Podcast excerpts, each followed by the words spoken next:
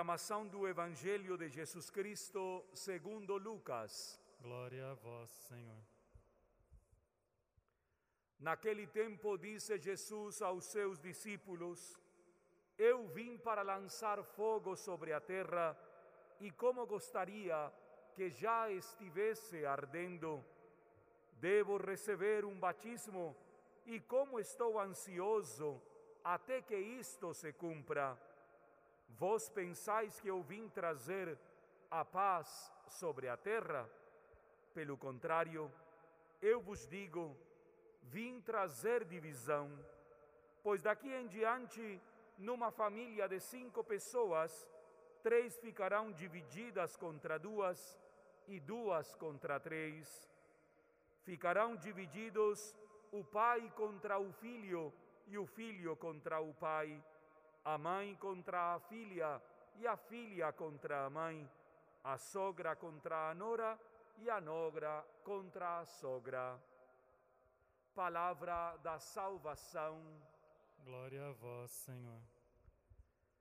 Continuamos o nosso caminho na bela carta de Paulo aos Efésios. Compreender a extensão, a profundidade e a dimensão do amor de Deus. Compreender que o amor de Deus por nós é simplesmente grato, maravilhoso e ao mesmo tempo insondável. Deus ama cada um de nós da forma como é, da forma como vive e, sobretudo, Deus a cada uma das suas criaturas lhe deu a capacidade para compreender a extensão deste amor.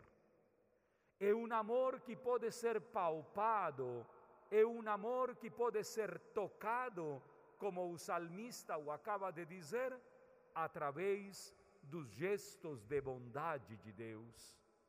O Senhor é bondoso.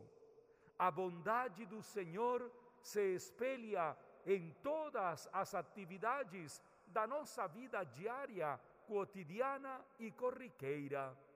Sentimos, no momento em que acordamos, a vida, a esperança e a ilusão de um novo dia.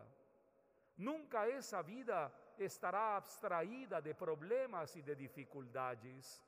Cada um de nós carrega em si mesmo as dores da paixão de Cristo de formas diferentes. O Evangelho de Lucas coloca-nos e apresenta-nos hoje uma experiência muito comovedora. Alguém poderia perguntar, Rafael, Jesus trouxe divisão? Jesus trouxe separação? Jesus trouxe a angústia de ver famílias completamente distanciadas? Lucas está se referindo a um novo jeito de viver a experiência da fé. Quando Jesus entra na nossa vida, as coisas não ficam iguais. Quando Jesus entra na nossa vida, a nossa vida se transforma por inteiro. Por isso, o batismo que ansia o Senhor é o batismo que, através do sinal do fogo, renova todas as coisas. Há muitas famílias divididas onde constatamos o que o Evangelho nos acaba de citar: pais contra filhos, filhos contra pais. Seria simplesmente absurdo que eu estivesse celebrando esta missa se não tenho o mínimo relacionamento com a minha mãe.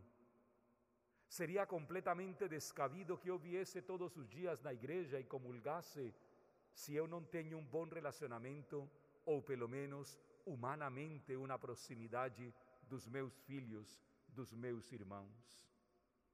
As nossas relações, que são difíceis, devem estar pautadas por este batismo no fogo no Espírito.